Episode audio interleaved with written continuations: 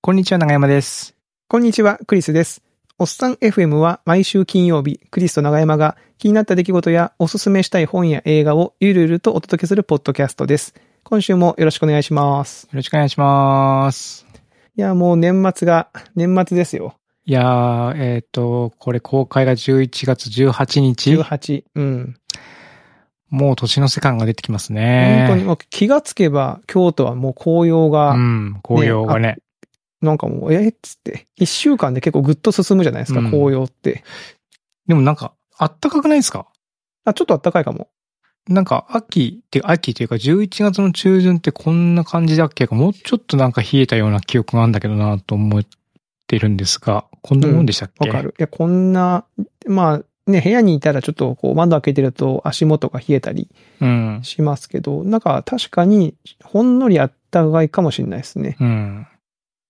なんか、そう、最近よく自転車、もう天気もいいんでね、自転車結構乗るんですけど、自転車乗ってても、走り出す時はちょっと寒いなと思うんだけど、もう乗ったら汗ばんじゃうぐらいの、あ、そんなに。うん、えー気候で。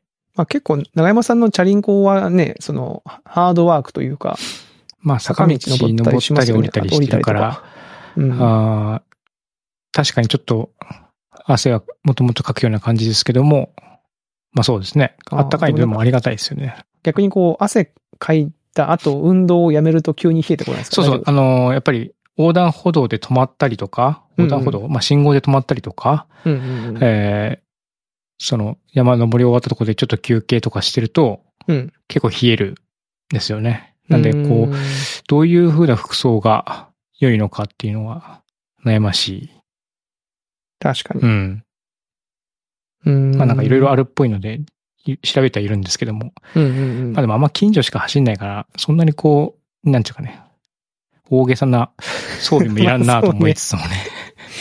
なんか噂になりそうですよね。あの、あの人いつも大げさな服着てるわね、みたいなうね。んうん。で、近所を走ってるんですけど、この間、ね、ちょうど雨がふ、明日雨だから、今日、走っとくかと思って、うん走りに行ったら、結構派手に転んじゃいまして。あら、うん。え山で。山で。あらららら。そうなんですよ。なんか、派手に転んだ。難しいと、あの、なんていうんですかね、こう、舗装されてない道を走うるっん。ていう時に、こう、ちょっと、ちょっと急な坂とも降りてくる時に、まあこう、普通ビビビるんで、速度落とすじゃないですか。うんうんうん。でも、この速度を落とすと、このバランスを取るのが難しくなるっていあーうパラメーター、こう、な調整みたいになるんですよね。なるほど。まあ自転車もね、普通に平地でもそうですけど、うん止まってたら、ね、横に倒れちゃうじゃないですか。倒れる。で、まあある程度スピード出せば、全然、いけるその。辺、うんね平気で前はすぐ進みますよね。うんうん。そういう感じで、こう、なんかビビるとこけやすい問題みたいなのがあってね。なるほどね。はいはいはい。で、なんかいつもは行ける道なんですけど、なんですかね、ちょっとね、集中力が 途切れてたのか、まあ、いつも通るラインを通らずに、ちょっと別なラインを、に行ってしまって、そこから、ずるずるっとえー、落っこっちゃって、えー、大丈夫でしたその怪我とかは。怪我はうん。太ももを強打して、大きな黒いあざがえー、できているのと、うん落っこった時にハンドルというか、ハンドルを止めているところがから曲がってしまって、あら。ハンドル自体が曲がったわけじゃないんですけども、うん。まあ、ネジで締めてるところがぐるっと曲がっちゃったんで、えー、それをなんか、自転車担いで引き上げて、それを戻し、一生懸命、ぐいぐいぐいぐい曲げて戻して、だって山の中だもん。そうそうそう。戻さなき ゃどいうけなにい。か走って帰る。で、あと、ドロッパーシートポストって言って、こう、スイッチを押すと、座ってるところがシュッて上がったり下がったりするんですけども、はいはいはいはいあのジム机みたいに。自分で。うんうん。あれのレバーが折れちゃって、レバーじゃねえや、ワイヤーが折れちゃって、あら。で、ずっと、なんていうの、ずっとあの、その、事務机のレバーを入れてる状態。だから、座るとシューって下がるし、うん。立つとシューって上がる。あ、ずっと下がった状態とか、ずそっうと上がった状態じゃなくて。ずっとね、うん。ずっとお尻をね、追いかけてくるん ですよ。うんフィットしてくるんだそう。追いそかけれてくがるんだね、それが最高に邪魔で。邪魔だう な。ん。邪魔っぽいな、それは。その、うん。スピード出すときは上げたいからね。うんうんう。。うんとか、登りのときは、あの、座りたいわけですよ。た上がった状態で。 はいはい。で、も座れないでしょ。おで、尻今を、度下るときはえっと、その椅子は下げといて、 はいはいこう、なんていうかね、腰の上下が効くようにしたいんですけど、はいはいはい。ずっと。ついてくるから、ええもうすげえ難易度高いじゃんと思って。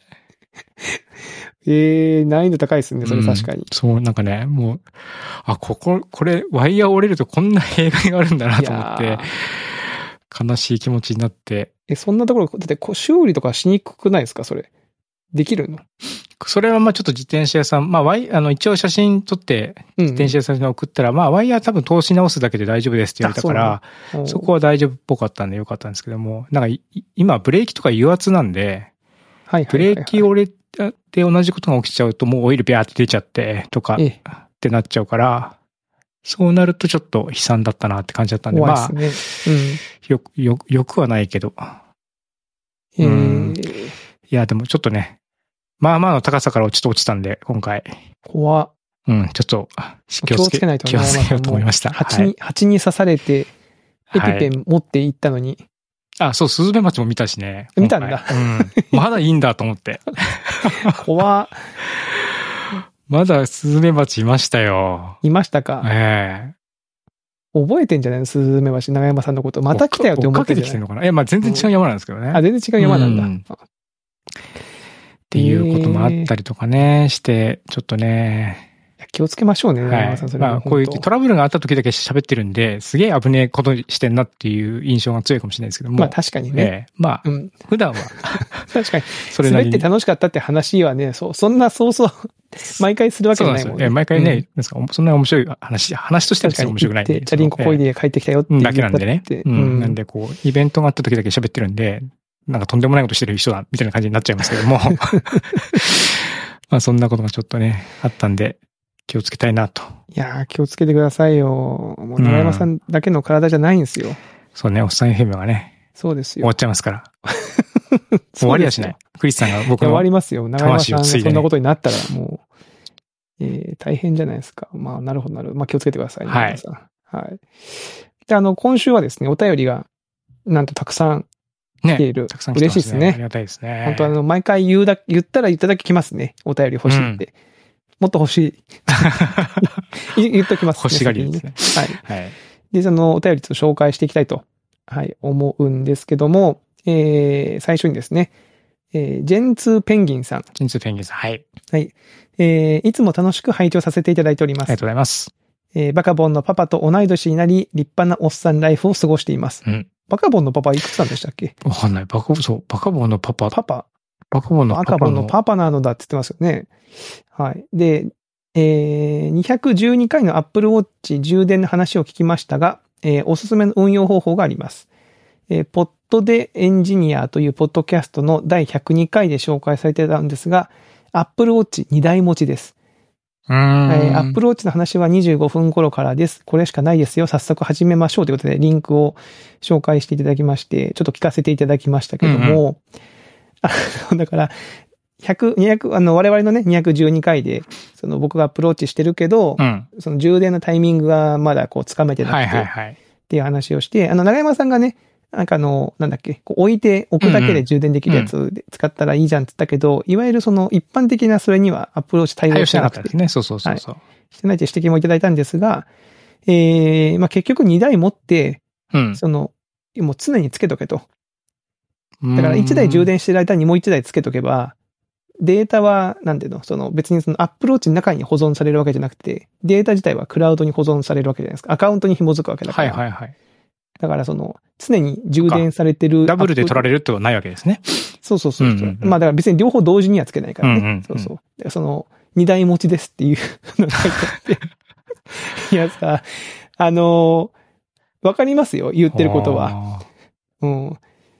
いやもうでも、いよいよなんかわけわかんない世界になってきますよね。アップルウォッチ二台持ち。そうですねまあまあそうでもないのか。え、長山さんなんか、なんかアップルウォッチに最近興味を持たれてるそうで。ああ、そうそう。なんか、自転車乗るようになったりとか、うん。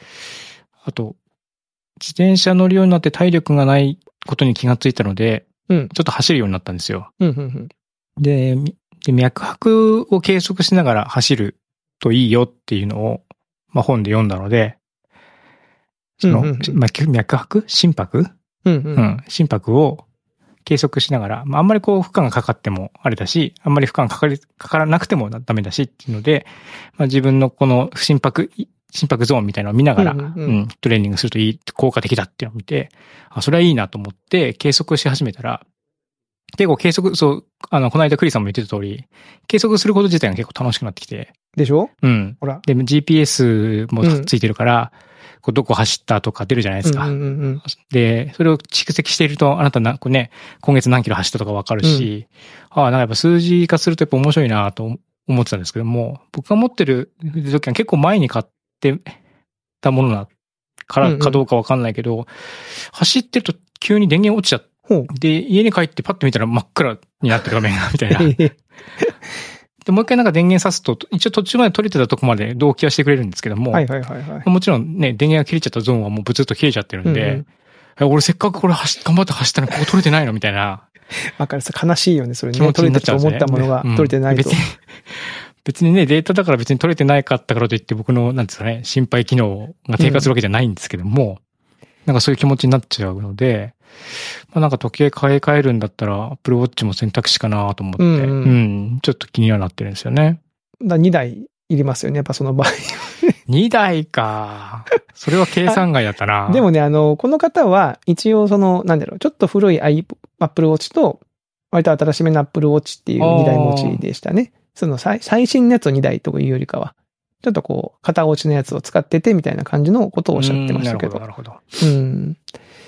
いやー、まあね。あの、まあ、先に言っときますけど、二台持ちはしないです。ど。しないの。そうなんですか二台持ちはいいかな。まあ、なんとか一台で、あの、一台でもだからうまくやれば取れるんですよ。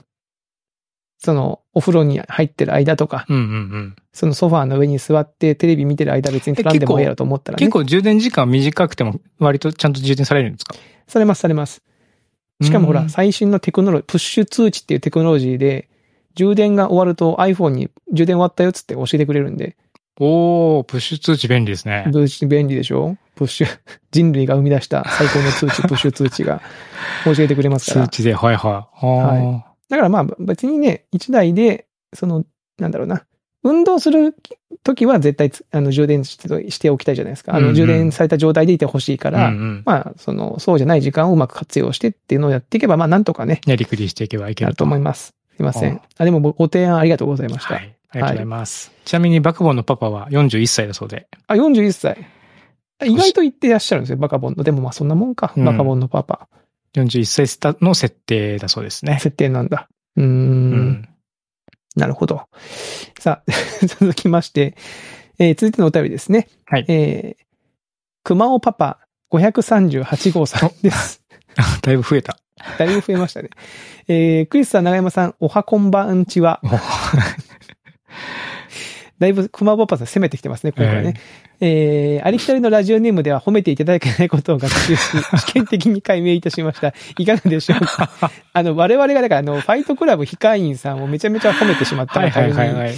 なるあほど。のーそういうこ、そういうことだと思うんですけど、えいや別に、あの、熊尾パパさんも素敵な名前だと思いますええいいと思いよ。ますけどね。うん。いいと思います。別に538をつけなくても僕は好きで したよ。はい。つけてもいいですけど。全然538号って何なんだろはいね、う。うんえーステッカーありがとうございました。YouTube も拝見しました。文字通り、えー100分は一見にしかず、お二人のキャラクターイメージと現実のマッチングが新鮮でした。なるほど。えー前回の放送で福岡のグルメのお話をされていましたが、講師を通じて45都道府県を訪れたことのある経験かおーらす、ごい福岡のグルメの充実は大阪の次ではないか。つまり日本で第2位ではないかと個人的に思ってます。あの、大阪の次が、ってことは、大阪が1大位は阪1位っていう確定してるんでこすねと。なるほど、なるほど。えーもつ鍋、水炊き、鉄板餃、鉄板餃子は元より、世界の王さんも大好きな、ラルキーのパスタ、うん。えーごまさば屋のごまさばう丼、んうんうん。川屋の鶏皮あ、これも聞いたことある。カロのウロン、とうとう、マイキョにいとまないグルメの数々、えー次回行かれる時にはお楽しみください。えー京都では、平安のからしそば、こう百食屋と八百磯のコンビネーション、予約券を取り、フルーツサンドで順番待ちをするが3大お気に入りです。ということですね。うーん45都道府県すごいですね。すごいですねじゃあ結構すごいしかもなんか、書いてあるのを見ると、美味しいところを巡るのも好きそうな感じですよからね。いろんなお店知ってそうで、知ってそう。いいなぁあのー、挙げていただいた福岡のお店だと、うん。えー、川屋の鳥川、川屋さんはね、京都にも店舗があるんですよね。あ、そうなんですかそうなんなでんすか僕もなんかどっかの、なんかのブログで見て、わあ、これすげえ美味しそうだなと思って。うん。割とあの、あそこですね、裏ポント町と呼ばれているエリアがあってですうーね、ん。あの、ポント町から全然離れてるんですよ。うんうんあの、割とちょっと離れてるところにあるんですけど、そこにありますね、川屋さん、確か。でそれは食べたことあります。確かに美味しかった。なんか変わった川、川、鳥川がね、こうなんかちょっとギュッと詰まった感じで焼かれてるやつうね。ん。うん。美味しかったですね。あ、この辺か。うん。へえ。で、へ京都の平安のからしそばは僕もテレビで見たことがあってまだ食べたことないんですよね、これ。平安のからしそばってどこ、うん、なんかからしそば、あなんか、あれ、あれか。中華料理屋さんか。そうそうそうそう、やってましたよ。八百磯のフルーツサンドはもちろん食べたことございます。うん。美こ味れしい。有名ですね。有名。有名、まあ、だからその予約券、そのご飯屋さんが並ぶから予約券を取って、待ってる間にフルーツサンドで食べるって、すごい食がやっぱお好きなんですね、熊尾パパさんね。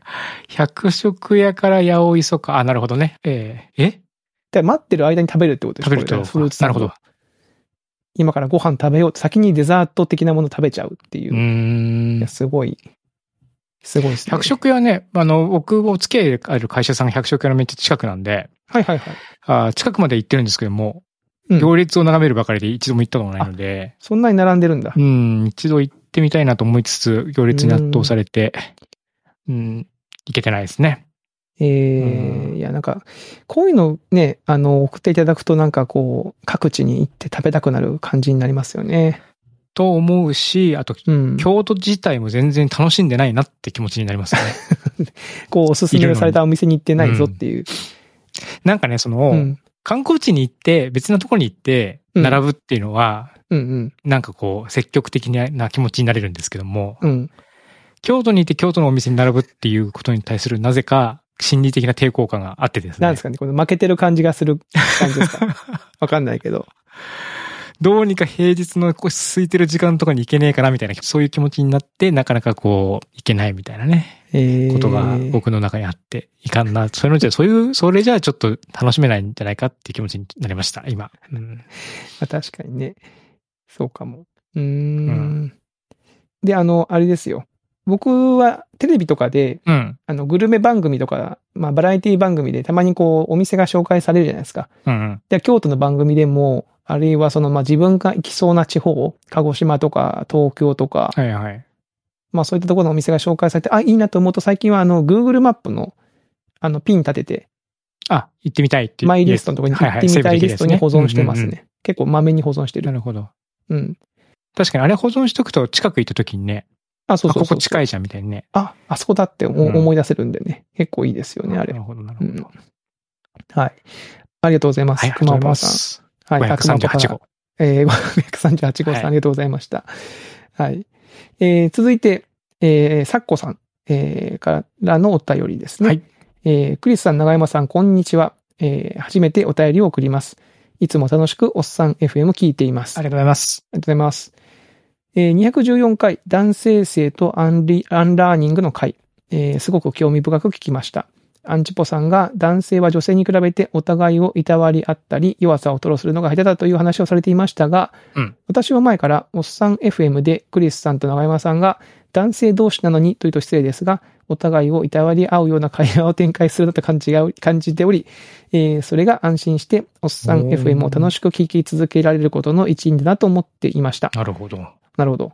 私も、えーソフトウェア業界で働いているのですが、男性が多いとどうしてもマッチョだったり、んホモソーシャルな雰囲気があり、女性の私は居心地が良くないことも多いのですが、同業界にいるお二人がキャッキャウフフと趣味や興味のあることにを話されているのはとても素敵で聞いていて楽しいです。これからも応援しています。ということですね。あありがとうございまありがす。とうございます。こういう、この感想嬉しいですね。おー、なんか、そう、そういう見方があるのかと、苦手かなかと思う、思う、うん、思いました ね。思ったうん。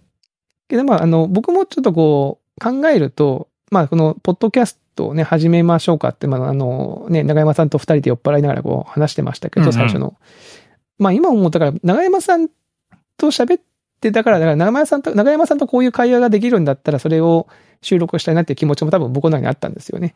うーん、なるほど。うん、だからなんていうのかな、こう、うん、まあ、なんだろうね、マッチョとか、ホモソーシャルな雰囲気とかって言いますけど、な、あの、なんですかね、こう難しいな。なんかあの、業界に限らずですけど、うん。なんかね、その仕事の場所とか、あるいはその仕事のイベントとかに行くと、みんな結構鎧を着てること多いですよね。なんだろうな。鎧を着てる。心の鎧をすごくこうガチガチに固めて、うん攻撃されないように、あなーんかマウントを取られないようにみたいな。なるほど。戦闘モードなわけですね。そうそうそう。で、たまに、あの、ちょっとこういうこと言ってるとね、非常にあの、あれですけど、たまにこう経営者イベントとかに行くと、あ特にそういうの感じてて、なんかみんな本当にこう、自分の、なんだろうね、素の自分は絶対見せないぞっていうあ。う感じーが。ん。まあなんかやっぱりね、ビジネスのね、その世界っていうのはそうそうそね、うそこうう生き馬の、そうそう。なんかそうい目う。をね、抜かれないようにみたいな感じのとこだと思うんで、まあただそういうのは違うなとも思って、うんうんまあ別にそれがね、あの悪いとは言わなくて、そういう場も多分いるとは思うんですけど、まあ長山さんと喋ってるとそういうのとは真真逆のとこにいるなとも思ってて、うんうん。なんかまあそういう会話ができるっていうのをなんか感じてもらえてるのはなんか嬉しいなと思いますね。そうですね。なんかば、まあ確かに、そういう風に感じてもらえてるっていうのは確かにそうですね。うん。うんで、男性性とアンラーニングの会とかは結構なんだろうな。話してて、えー収録を聞いて面白いなとも思いましたけど、うん。結構やっぱこう男、最近ね、こう昨今、男性性とかさ、こううんジェンダーについて語ると、なんか変な、自分の喋ってることに変なバイアスがかかってて、なんか、あ改めて聞くとなんか違う角度から聞くとすごく変なこと喋ってたりしないかなとかうんう、んうんうん。ドキドキすることもあるんですけど、そうですね。うん。まあね、あの、こう、い異性の方からこういうことをコメントいただくと、まあちょっとね、励みになるというかうん嬉しいですね。そうですうね。ん。はい。ありがとうございま頑張っしてた。いきましょう。あり引き続きはい聞いてください。がとうございます。はい。まあそんなお便り、また引き続き皆さんおお便り、えーえおえ待ちしておおりま待ちしす。ております。ありがとうございます。で、あの、お便りつながりで、なんですけど、えー、この間ですよ、うん。京都の街をぶらりとお昼ご飯食べて歩いて、本当に家の近所歩いてたら、リモートワークしてるんでね、なんかクリスさんって言うんで、うん。えと思って見たら、あの、前ゲストに出ていただいた人参くんですよ。人参くんがいるんですよ、そこに。ビビりますよ、それ。もうびっくりしえみたいな。うんえ、にどうしたのって言ったら、ちょうど今会社の、なんかその合宿をプレイまあ、その会社全体の合宿で京都に来てるんです京と。あ、そうなのみたいな。しかもなんか、うちからめっちゃ近いところに合宿場所を借りてて、へえ町屋を借りてらっしゃっおうおてう、おうお、そうなんだ、つって。で、なんか、ソンムーさんもいますよって、あの、前ね、こあのソンムーさんもゲストにあゲ来ていただいスてトでね。 ソンムーさんもいますよって言うから、えと思って、え、ちょっと顔出していいって言ったら、あ、どうぞどうぞって言うんで、うんうん。で、ついてって、 あの勝手にその、まあ、勝手にというか、一緒にはその場に入ってって、うんあソンムーさんみたいな感じで言って、おーおーみたいな感じになってですね、で写真だけ撮って帰ってくるっていうことがありましたね。えはい。えすごい。え、それもう全然偶然で。本当もう偶然ですよ。もうマジですかすごいな。うん。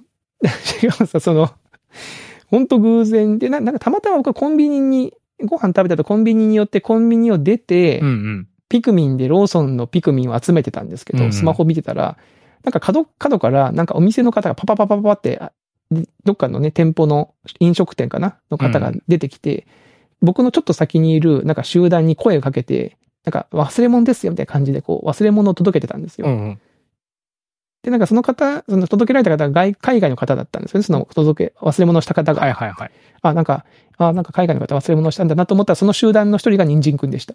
あ、そっか。人参君はその、海外の会社ですもんね。そうそうそうそ勤めうてるそ方う。がね。だから人参くんがアテンドしてご飯食べに連れてってたのかな。うーん。ええ僕もなんかね、なんかどやどやって言って、かんあ、クリスです、こんにちはって言って、えー写真撮らせてもらいましたけど、僕が去った後に、なんか、あ、あれがおっさん FM の人ですかって言ってたってツイッターに書いてあり ましたね。あそっちで認識されてんだなと思って嬉しいなと思い思いましたけど。あとじゃあ、その後かな僕、ツイッター見てたら、うん。なソンムーさんかなうん。なんか、おっさん FM のし、しあの、ハッシュタグかなんかで、興味峠の写真上げてあて。、そうそうそうそう。うんなんか合宿の最終終わった後に残って自転車に乗られるメンバーで、まあ、人参くんも含めて、なんうんか、興味峠行くんですよって言ってましたよ。そう。それで、せ、なんだっけ、聖地巡礼みたいな感じで、そうそうそう。 興味峠と、ね。沢の池とあの沢の池う。ん。沢の池まで行ってましたよね。池まで行って、ねに。そう、でしたら、人参くんも写真上げてて、 うん。うん。あと、CO の川口さんも一緒に行ったみたいで、すごいやーな。すごいですね。おっさん FM の聖地じゃないんだけ ど、せおっさん F の聖地なのか、あそこは。笑っちゃいましたけどね。うん、面白いでハッシュタすグつけねて。るのが。うんいや、ありがたいですね。そうやって、あうの、んネタにしていただいて、聞いてはいるありね、がたい聞いていただいてありがたいね。そういいや、でもね、すい。ごいいい季季節に走られたんじゃないかなと思って、羨ましいな。ね、うん。楽ししそう、楽しそうだなと思って、その合宿もすごい楽しそうでしたけど、うんあの、ね、そんな自転車に乗っていくのもいいですようん。ね。いいですね。川口さんはすげえうん自転車乗る方で。そうなうんだ。ん。もうバリバリですね。バリバリ。うん。えー、なんでじゃあだって、孫ンモさんもバリバリ乗るかそらうね。そうそう。で、人参くんもそもう学生の頃から乗ってるし。乗っいてるし。や、本当ね、。あの、恥ずかしいですよ。僕がそのみんながロード、なんかロードバイク、うんうん。ロードバイク。うん。ロードバイク、ロードバイクをなんかレンタルしてうん。乗ってらっしゃったんかな皆さんは。うん。本当に僕がその、そこにね、どんな自転車で行ったんだって話ですよ、本 当に恥ずかしいよね、本当あにれはあれで、あの、すごいっていう、みんな言ってますよ。 いや、本当にこれで行ったのかっていう。恥ずかしいなと思いましたけど。はい。なるほど。で、人参くんが、その海外の方に、あの、僕のことを紹介してくれて、まあ、英語でね、あうんの紹介してくれてましたけど、もう僕はもう黙ってましたね。ニコニコして。 ニコニコしてれば大丈夫だろうと思って、ニコニコして、その、あの、集団の中にいましたけど。ああ、そっか、うんそうですよね。海外の企業に勤めてるから、やっぱり。そうそうそう。なかなかなかああいう時にどういう感じテンションで話していいかわかんないし、自分のことをどう紹介したもんかなまあ、と日も思本語でも難しいタイミングがありますもんね。う。難しい。あ、そうね。ううん。ん。そうなんですそうよ。か、英会話ね。うん。長山さんだったら多分いけるんじゃないですか、その。いやー、いや、僕ね、パッ英と会話、最近ずっと続けてはいるんですけども、うん。だいぶずっと踊り場にいるな、だいぶ広い踊り場にいるなっていう気持ち本当ですか。ににいまして。本当に踊り場にいます、うん。踊り場に住んでる感じがしますね。住んでる。 うん。それは相当ですね。その、僕、なんていうんですかね、自分で言うのもなんなんですけども、こう、コミュ力というか、うん。なんかこう、人と話すのそんなにへ下手じゃない、ん苦じゃない。苦じゃないんですよね。うんうん。なんで、まあ、なんとなくこう、人が言わんとしていることも察して話すってはいいうはのいはもいはい。全然できる、できるというかうん得意だと自分で思ってるし、うんうん。自分の言いたいこともまあまあそれなりに、うん。うん、伝えるっていうことができるなと思ってるんですけども、その能力が、こう、ある程度高いと、うん。なんか英語じゃなくて、これもしくもしかしてこれ英会話じゃなくても、フランス語だとしても、相手が、できるんじゃないそかれなりになんかコミュニケーション実は取れちゃってんじゃないかな、みたいなはいはいはいはい。気持ちになるんですよね。はいはいはい。で、まあ、例えば旅行とかっていう現場だったらそれで全然いいと思うんですけども、うん。僕としてその英会話力とか、うん。英語力を向上させたいなって気持ちがあるんで、こう、それでこう、変にいなしちゃうと、あなの、るほど。実力が伸びないなと。なるほど、うんストイック。そうもただなんとなく今結構今毎日の習慣みたいな感じで、英語しその授業を受けてるんで、なんとなくその会話して、楽しくその時間を過ごして終わるみたいな感じになっちゃってて、まあ楽しいは楽しいんだけど、うん、この英、英会話というよりは、A がちっちゃくて会話がすごいでかいみたいな。う、まあ難しいとこっすよね。その、うんなんだっけ、よくほら、いわゆる文法とか、うんその書く、書く英語とかは点数高いけど、喋れない、コミュニケーション取れないっていう人も一方でいっぱいいるじゃないですか。うんうんうんで、一方でそのね、その長山さんのケースだと、コミュニケーションはできるんだけど、その英語力ってところは上がってないかもって思ってるってそういうです話だね。と思って、うんでもね、実際にまあ、我々のケースで必要なのは、その、やっぱコミュニケーションの方なんじゃないのって気もしなくもないですけどね。うんなんかこう、うん、とっさの時にこう会話がで、意思疎通ができて、誤解がなければ良き、みたいな。うんで仕事で使おうと思うとまたちょっと違うのかもしそれうななんいでですすよけど。ね。まあ別にその、まあ僕もすぐ仕事で使うっていう、あの、うんものはないのでね、なんかステッパ詰まってる感じもないので、まあそれでこう、まあ漫然としてる部分もある、はあるんですけどね。うん。例えばほら、前ちょっと話をしてた、あの、海外の方が日本に来た時に、うん。こう、ガイドみたいな、はいはいは観い光ガイドみたいなことをできるようになるんでしたっけなんかそんなような話じゃなかったっけああえ、資ボラン格がテいィいアのみかたいななやつえなんかそんな、ほーんそういうのをやろうと思ったら別にコミュニケーション力の方が多分求められる。そうでしょうね。あ、でも、な、な、な、京都のなんか歴史とか、その、お寺の歴史とか説明をしろっていう時にはもしかしたら、英語力が求められるのかもしれないですね。うん。なるほど。難しあいねそう。なんですよ。だから、だからもう少し細かく文法を指摘したりとか、言い直してもらうっていうことを、こちらからもうちょっと要求していかないとうん。いかんのかなとは思いつつも、まあ、し会話自体が結構楽しかったりするんでね。なるつほいど。つい。いやでもまあ続いてるのはすごいですね。そのつ続いてるだけでもすごいですけどうね。ん。え長山さん的にはちょっと踊り場だなと思ってるから、どうしようかなみたいな。いどうしたらいいんだろうなと思って。やまあ難しい。その踊り場だけど、踊り場を前に進んでいて、どっかのタイミングでスコーンと次のステージに行くかもしれないですもんね。そういうことってあるそじうゃいうのもないあでするか。のかな、なんか、まあるんじゃないですか続けてればあうんるかもしれないですかね。なん、か、そういう、スポーツとかあるありますよ。そういう。なんか伸び悩んでんなっていうところから、なんかもがいてると次のところにストンっていくみたいな。うん。で、また踊り場に来るみたいな。っなるほど。まあ、うん定期的に来るもんなのかな。ていう気はしますけどね。まあね、あんまりね、まあ、思い悩んでもっていうのもあるんでね。あれですけども。なんかね、この、それこそ定量評価ができて、数値がちょっとでも上がってあまあすー、みじゃあたやいっぱな。りあれかな。なんか、トー、んトー何トーイックうん。とか受、けてみる。そういう試点験数を。ああ、ああ、確かなんにかそれ試験とか考えると急に気が重くなるな。そういうためにやってるわけじゃないっていうそのもうなあんでりますすよよね。ね。うん、確かにそれはそれでな、みたいな感じになっちゃうんですよね。ああ。なんかさ、あの、なんか英語を脳字幕で見て、何パーセント理解できたかを自分でパーセンテージつけていくみたいな。うんうんうんうん。そっあ、ちのまあ方がでも楽そしめっるじゃないですか。か。なるほどね。ドドララマ。マとか。エンターテインメントとかとかを、うん。もうちょっと英語で英語で楽しんでみ楽る。しんでみるようにして、うん。僕それ、やっぱ自分のゆ夢という、まあ、努力してないから夢でもないんですけど、それができたら楽しいだろうなという気はしますよね。そのオリジナルの言語で、その背景、文化的背景とか、その言葉ずに決められてるジョークとか、ちょちょっとしたそのね、言い回しの面白さとかに気づきながら見れるっていいよなって思っております、いつも。確かに確かに。思いながら字分幕を追いかけ てます、うん。や確かにね。ああ、でもそれも、うんはいそれもいいかもしれないですねっ。ぱ字幕はやっぱじゃ邪魔、究極邪魔なっちゃ邪魔なんですうよんうんうね。ん。どうしても。うん。なるほどね。まあまあまあまあ、はい。そんなことを思ったそんなりしなが感らじやですってか。ますけども、はい。栗さんは、はい。僕、今日はちょっとね、新しい企画でもないんですけど、映画の紹介をはい。しようと思うんですが、はいはい。今からざっくりと4つの映画を紹介しますけど、うん。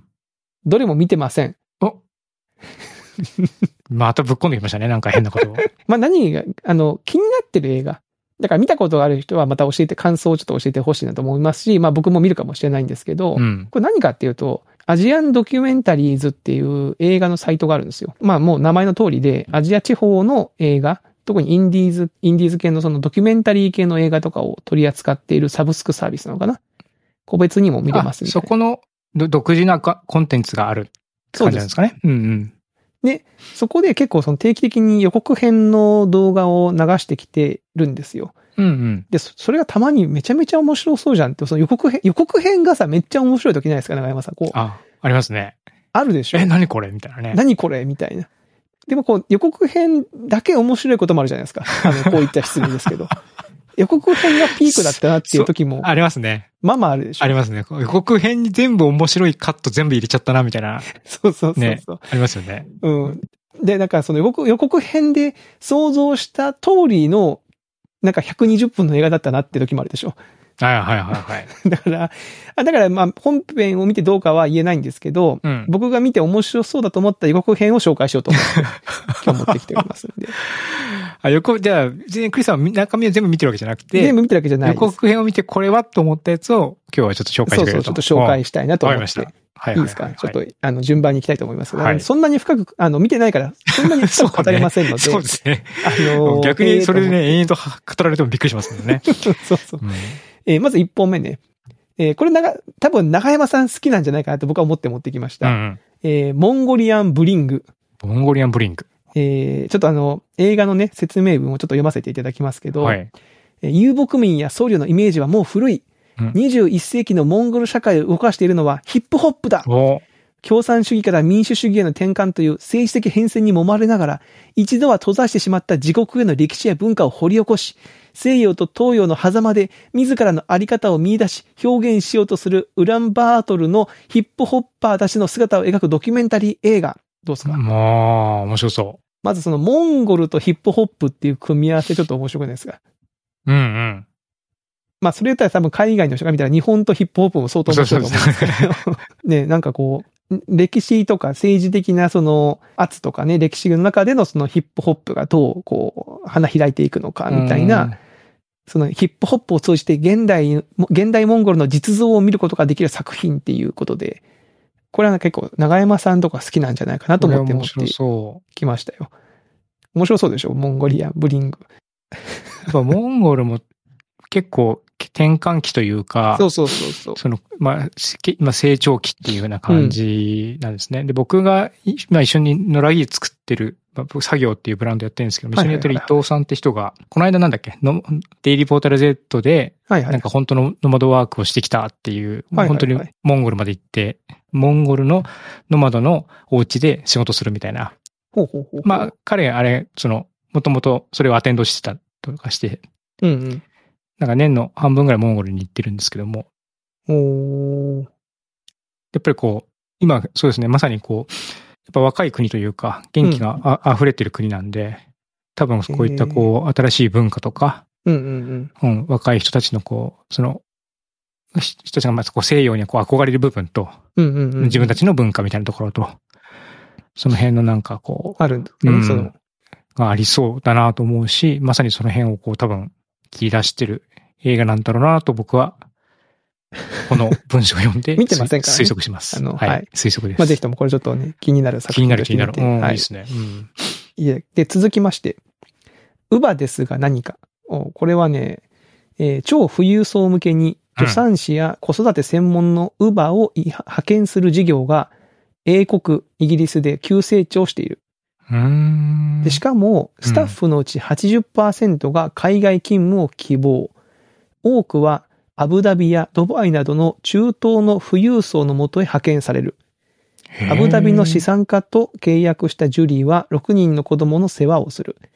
自由気ままに過ごす子供たちに健康的な習慣を持ってほしいと願う両親は、ストレスを抱えるくらいなら誰かを雇った方がいいと、えー子育てに深く関わろうとはしない。おージュリーは食生活の改善に着手するが、次第に家政婦たちとの圧力が生じてくる。家族の一員として子育てに関わり、教育方針を決めるのも、決める権限を持つ、えー、ウバ。ジュリーに密着した映像から子育てのプロの世界が垣間見える。これねは、あなんか面白くて、なん、なんだろうな、あの、もうこういった偏見ですけど、英国の人が、その中東の方の富裕層のウバに行くんだっていうのは結構なんか僕としてはすごい新鮮な感じ。それは思いますね。ね。うん。で、稼ぎに行ってるような感じですよね、きっとね。そうそうそうそうそう。で、まあ確かにイギリスはすごくこう、なんだろう、貧富の差が拡大しててっていう話も、あの、前紹介したブレイディ・ミカコさんの本とかはで、い、そうですね。うん、読んでますし、まあそう思うと、そのね、海外のその富裕層のところに行って、ちゃんと仕事をしてお金もらう方が多分すごく安定したうん。生活も送れるんでしょうけど、なんかそこに面白そうだなと思って。もちろんそうだし、この富裕層の方も、あまり子育てに関わろうとせずに、 こう外注しようとしてるという感じね、これがまた、なんとも言えない感じがあって。なんとも言えない感じがするじゃないですうか。んでもさ、最近あの、鎌倉殿の13人、なんだっけ、あの、大河ドはラい、マ、どうもはい。あの、鎌倉時代の話を見てたんですけど、うんあの時代もさ、なんかその、将軍の子供が生まれたら、乳母に預けるんですあよあ、ね。そのはいはい、そこそこそこ。だから自分たちで直接育てずに、子育てを専門にする人たちに預けるみたいな、なんかそういう発想がある、人間には根なるほどね源的にあるんだなと思って、権力を、とか、富を持ってる人はそういう風になるなるんですかね。のかな。まあ、なんかちょっとすごい面白そうだなと思って、うん。持ってきた一本ですね、この Uber で。我々はほら子育て、あの、してるから、なんかちょっと興味深いポポイントかなと思って持ってまいりました。そしてですね、まあはいサクサクいきますけど、はいはい。えーこれ次のやつ。次のやつは Amazon プライムビデオで見れます。え、このサブスクのサービスでも見れるし、はい。 Amazon プライムの方にも配信さあれてりる。ました。さっき、おうみさっき見ました。あうの、確認しました。で、これは今回の4本の中で一番の僕の中の本命です。おめ、お、なるほど。はいえー世界で一番ゴッホを描いた男。うん。これは、えー複製映画制作で世界の半分以上のシェアを誇る油絵の街、あー中国のはいはいダーフェン。ダーフェンね。はい。あ、知ってるうん。あ、やっぱ有名あなんの、だっですてね。この間、この間ですね、だいぶ前にゲストに出てもらったセコンさんも行ってて、あ、そうか、瀬写古さんが真、いて写る真撮ってたよ。そもううか街中にもう油絵が置きまくられてるところ。へーうん。で、ここ、ここのその主人公のチャオ・ショウヨンは、ど独学で油絵を学びうん、 20年もの間ゴッホの複製画を描き続けている。で、絵を描くのも、食事を、食事も寝るのもすべて工房の中。でもこの人なんと、本物のゴッホを見たことがないんですよね。うんで、いつし、いつしかこの人は、ゴッホ美術館へ行くという夢ができたと。おう本物の絵画からゴッホの心に触れて何かを築きたいと。おうえー今後の人生の目標を明確にしたいという思いと、どうしても本物のゴッホの絵画を見たいという思いは日増しに募り、ついに夢を叶えるためにアムステルダムを訪れる。本物のゴッホの絵画を見て衝撃を受けたチャオは、いつしか自分の人生をゴッホの生き様に移し合わせ、自分が何をすべきかを、えー見つめ直すようになると。これ、複製画を描いてる人が20年も、これすごいね。ゴッホを見たことがなくて見たいっつって、行く、で予告編を見ると、その見に行く様子がテンション高く、ゴッホが見れるっつってはいはい。行くんですよ。うん。そのアムステルダムに着くとさ、そうんのアムステルダムのお土産物屋さんに自分が描いた絵が売ってる んですよ。そのそのシーンもあったり、それそれめっちゃ面白い。うんあので、自分の描いた絵はこんなところにあったんだ、みたいなその衝撃もあるし、なんだろうね、こう、いや、これすごいね。その、なんかだから、面白そうじゃないですかうこんのその、いや、このなんかめちゃめちゃ小さい世界に自分いたわけじゃないですか。うん、うん。。彼は。うん。うん。で、その中でこう、作っていたものが、その、ゴッホ美術館を訪れるっていう行為によって、一気にこう世界がバーンとこう開い、開開けていくってことですよね。そういうことですよ。いや、これはすごいと思うわ。ね。うん。てかさ、これ、この映画を撮ろうと思った人もすごいよね、そのドキュメンタリーを。そだってほら、その、行ってさ、あ、いやえ確かにゴッホの書いてて、お前、え ?20 年も見たことないのみたいな。多分、だから消し、消し、消しかけてるでしょ、確実に。そうですね。 行こう行行ここううよぜ行こうよですね。で、連れてってね、見して、ってことでしうょ。いん。や、これは、だから相当すごい衝撃。まあ、ほご本人にとってはもう、そのすごい衝撃だろ、だろうし、まあ多分僕がその現地に行ってゴッホの絵を見る感じとは多分全然違う違うでしょうね。感じ方をするわけじゃないですか。うんね20年か、書き続けた彼がそれを見てどう感じたのか、そう。気になりますね。気になるでしょう。うん。だからこれだからそのパロパロディっていうか違う角度のなんか似たような話作ろうと思ったら、なんだろうね、その芸能人のモノマネを、ビートたけしのモノマネをし続けてる人が実際本物を見たことがなくて本物に会うみ たいな、そういう、いやちょっと違うな。 ねまあそんな話、まあぜひともね、ちょっとこれ気になるんうで、気になる。気になり始めた。プライムで見れますんでね、これうね、んプライムビデオで。はい。そしてあの最後、はい。えー、遠い愛を求めて、タイの花嫁たち。うんこれはね、えーこうデンマークのユトランド半島にある小さな漁村に、多くのタイ人女性が移り住んでいます。で、で、貧しいタイ人女性たちが漁村で暮らす孤独な男性のもとに嫁いでいるのです。あで、はじめは、始まりは、タイの陥落地パタヤでセックスワーカーとして働くタイ人女性と、地方の、えー、関村で漁師漁師として働く孤独なデンマーク人の男性がの出会いでしたと。ーうんで、この男性が多分そこで出会って、多分最初のこう、結婚をするのかな。うん。うんうんで、だんだんとじゃあ、その、この村に嫁いでくればいいじゃんっつって、だんだんとこう、えー自分と同じくこう、貧困にあえいでいたメイとかを呼び寄せ、えー同じ村の男性と結婚させ、まあ、それがだんだんとタイの新聞に花嫁募集みたいな広告を出して、えータイ人女性とデンマーク人男性の夫婦を増やしていったみたいな話。うーん。で、これはだから10年ぐらいこう取材して渾身の一作って書いてるんで、なんでしょうね。これもこれでなんかこう、ドラマというか、歴史というか、を感じさせる話だなと思って。えーだってデンマークとタイって距離もあるし、そうそうそうそそう。の文化的な違いとかもかなり大きそうですよね。ね。まあ、言葉とかね、だだってあとかんきあと気あとさ候もさ、全然違うしさ。うん、そうそうそうそう。そんなことでか、そんなことが可能なのか。でも、ただほら、例えばその、一人だと寂しいけど、その、対人女性がいっぱい嫁いでいくと、その対人女性コミュニティがきっとできるわけじゃん。そのうんうん、デンマークの村には。だから、それはそれでこう、なんかあるんでしょうね。なんかその集まりみたいな。うちん。ょっとこれけ非常に興味深いええどうなんのこれ。でしょう。ほら、気になる映画がいっぱいあったんじゃないですか、これ。あ、いちやーなみにどれも僕見てません ので、何度も言うけど。ドキュメンタリー面白いですもんね。そうなのよ。やっぱ、なんか、年を取ってから、より面白さが分かるようになった気がするんですようーね。ん。うん。若い時は多分、そんなにふーんって感じだと思うんだよな。なんか、積極性なとか、なんか、どなんだこれはって思ってたと思うんだけど。そう、なんかね、そのいわゆるエンターテインメント的な映画に比べて、やっぱり緩急みたいなのがね、うん。もう少しまあ緩かったりとか、エンディングも別にそのね、僕らが期待できるようなエンディングになるとか、とは限らないから、限らない。何が言いたいんだろうみたいな風になりがちですけど、まあ年取ってくるとね、そうそそうそうこからこうちょっといろいろね、いるものもあるむなしろってい、う。こういう映画の中にこそ、ね、その人生の中の真実だったり、うん。こう、自分たちが真実と思えるような、なんか、瞬間が映ってたりするのかなとも思うんで、はい。うんまあ見てないですけどね。ちょっとあの。はい。あの、見てない映画なんですけど、予告編を見て面白そうだなと思 った映画を持ってきたという感じでございえま なんした。ですかここのシリーズはなんか続くんですかこれなんかもし好評であれば、あああ。のーでもさ、 まあ、うん。そうね。でも見てないでしょ。見てないです。いいや、や見た映画はさ、あの、な、何がいいか、やりやすいかって、僕今日すごいやりやすかったんだけど、うん。なんでかっていうと、ネタバレの心配がないんですよね。あ、それはそう。それは思った。僕もだって何喋ってもね、自分の推測でしかないから。推測でしかないわけだうかん。ら。その、やっぱ、この方が喋りやすいよ、映画紹介は見。ちゃうといろいろね、話す順番とかね、これ言っていいんだっけ、そうそうそうそうダメだっけとかね。